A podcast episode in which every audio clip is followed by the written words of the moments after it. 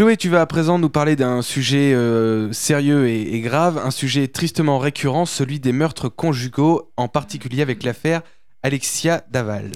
En effet, Valentin, ces meurtres conjugaux ne tendent pas à diminuer loin de là, mais sont de plus en plus médiatisés ces derniers temps. C'est le cas de l'affaire euh, Alexia Daval, tristement riche en rebondissements, dont nous entendons véritablement parler depuis un bon mois. Le corps de cette jeune joggeuse de 29 ans avait été retrouvé fin octobre, sans vie et calciné, dans les bois de la Vèvre, en Haute-Saône. Mais alors pourquoi les journaux n'en ont parlé que maintenant? Eh bien, Valentin, figure-toi qu'alors que cette affaire euh, stagnait, le mari d'Alexia Daval a été interpellé à son domicile le 29 janvier et a avoué le lendemain, au cours d'une longue garde à vue, avoir tué son épouse par accident. Dans les jours qui ont suivi, il a explicité le scénario, évoquant une dispute de couple qui a dégénéré au retour d'un dîner chez ses beaux-parents. Il aurait alors étranglé involontairement, dit-il, la jeune femme avant de l'emmener dans un élan de panique dans le bois pour brouiller les pistes. Donc euh, le suspect a finalement été trouvé et l'affaire est maintenant classée?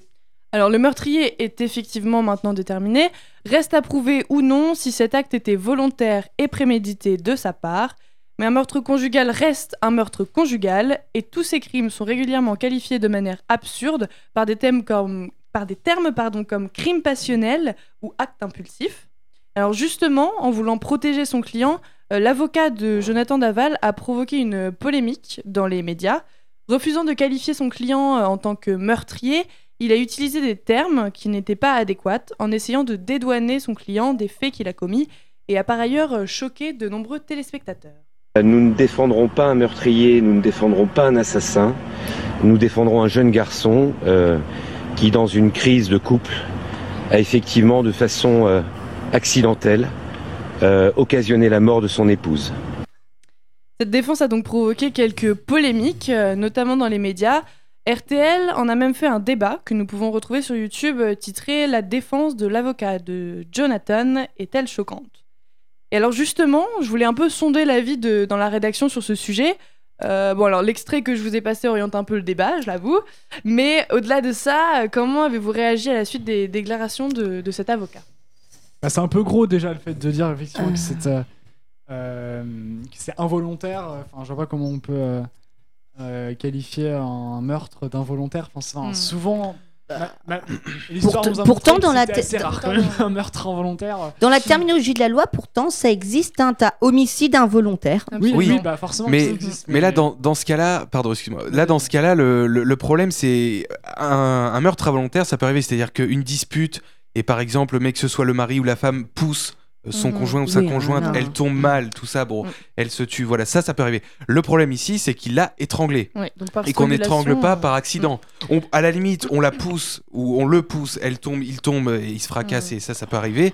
Voilà, le, il se pousse et là, Mhm. dans le coup, dans, dans l'action, ça peut arriver. Mais là, le problème, c'est qu'il l'a étranglé et que pendant trois mois, il a joué la comédie. Voilà, c'est ça. il faut, et il faut savoir qu'une strangulation, ça dure euh, ouais, une, une à deux minutes, donc c'est Voilà. énorme. Mmh, Mmh. tu Donc, il devait être dans pas, un état de euh, rage. Étrangler quelqu'un involontairement, ça Mm. paraît. Alors en énorme. soi, ce qu'on peut dire, c'est que le- c'était des violences, c'est ce qu'on dit de lui d'ailleurs, c'était des violences volontaires, mais euh, n'allant pas jusqu'au meurtre. Sauf Ouais. que euh, Voilà. des, des victimes. euh, Ah, je des t'ai victimes- taquiné, je t'ai étranglé. Voilà, Voilà, absolument.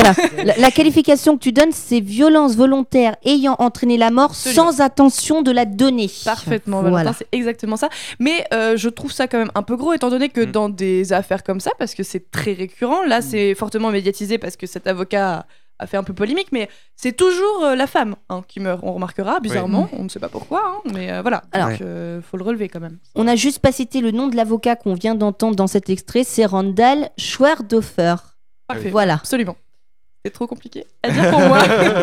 non mais par contre, non mais c'est vrai que tu as, raison sur, sur le fait que, que, que c'est là dans, dans ce cas-là, c'est absolument honteux de, de, de parler d'accident, surtout si effectivement parce que apparemment c'est pas la première fois que justement Mm. ils se battaient violemment, enfin ils se Ils ils se se disputaient rouspétaient, de ouais, ils manière, disputaient euh, de manière violente. ouais. Donc ça s'appelle des violences conjugales. Et puis pour avoir caché- simplement. Ouais. Pour avoir Complètement. caché le corps après en plus. Et Et en puis plus, aller ouais. aux marches blanches et Ouais. parce qu'en plus ça. on imagine bon on n'a pas tous ces détails là on imagine que quand même dans les trois mois qu'on qu'on suivi ce Mm. truc là il a dû aller très souvent chez ses beaux-parents pour leur remonter le moral et tout on imagine quoi. Donc Ouais. il est Non, allé chez eux alors- comme ça jouer la comédie et puis pour, pour voir ce que ça pour voir l'issue c'est absolument Ouais, euh, dramatique. Oui, Alors, le, moi, le, le seul moi problème que pose cette déclaration de l'avocat, déjà, un, il l'a faite juste, allez, une dizaine de minutes après que il, il est avoué, en gros. Ah, parce que la déclaration est venue vers 18h15, il avait avoué vers 17h30, 45, quoi, ok? C'est moi, c'est ça qui me gêne. C'est-à-dire que j'ai l'impression que l'avocat, il est venu parler aux médias, bah, en gros, parce qu'il avait, il en avait gros sur la patate, et qu'il est, venu- il est venu parler, en gros, pour. euh, vous voyez ce que je veux dire? Il, il, il, il a parlé, en gros, juste pour parler, quoi. Mais l'avocat il s'est défendu de, de ça en expliquant que lui c'était un avocat de campagne entre guillemets et donc il était absolument pas habitué aux affaires de Paris etc. Ce qui n'est absolument pas Ouais, justifiable. Non. C'est pas une excuse. ouais. Et, mais c'est comme ça en tout cas qu'il s'est défendu et ça a fait euh, d'autant plus polémique. C'est ça.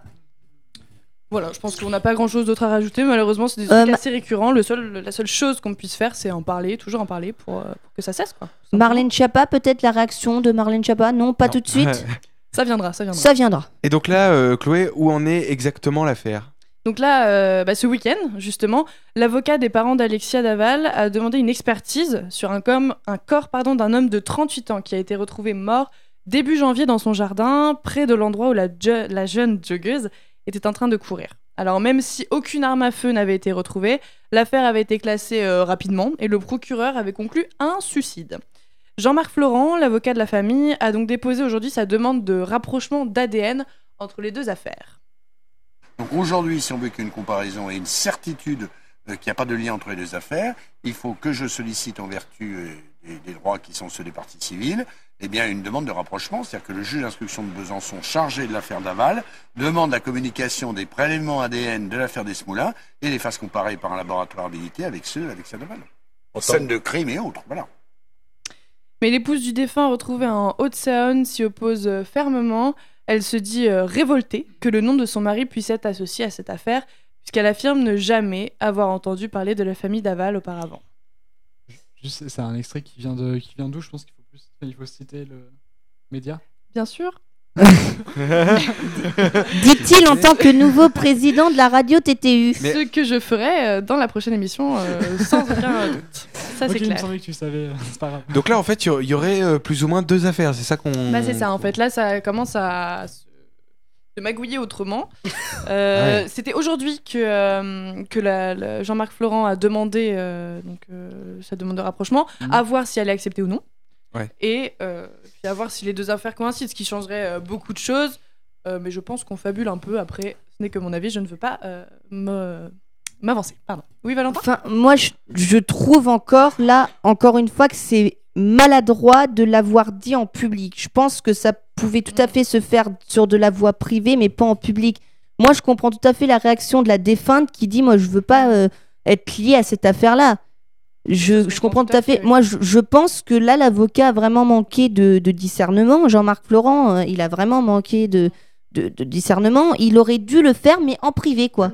Je pense. Je trouve que cette affaire est quand même. Enfin, il y a beaucoup de choses qui sont vraiment pas pro, euh, dont ce que tu dis. Et puis le fait là, c'est que, enfin, c'est un homme qui a été retrouvé certes euh, dans la même zone, sans explication, mais euh, voilà quoi. Faut pas non plus- Je, ne- je sais pas. Faut à pas voir. tout mélanger, ouais. Voilà, pense. faut pas tout mélanger. Bah, Exactement. dans la démarche, la démarche est tout à fait logique, d'accord Mais je pense que l'annoncer en public comme ça, c'était pas la bonne manière de faire. Ça pouvait se régler tout à fait en privé.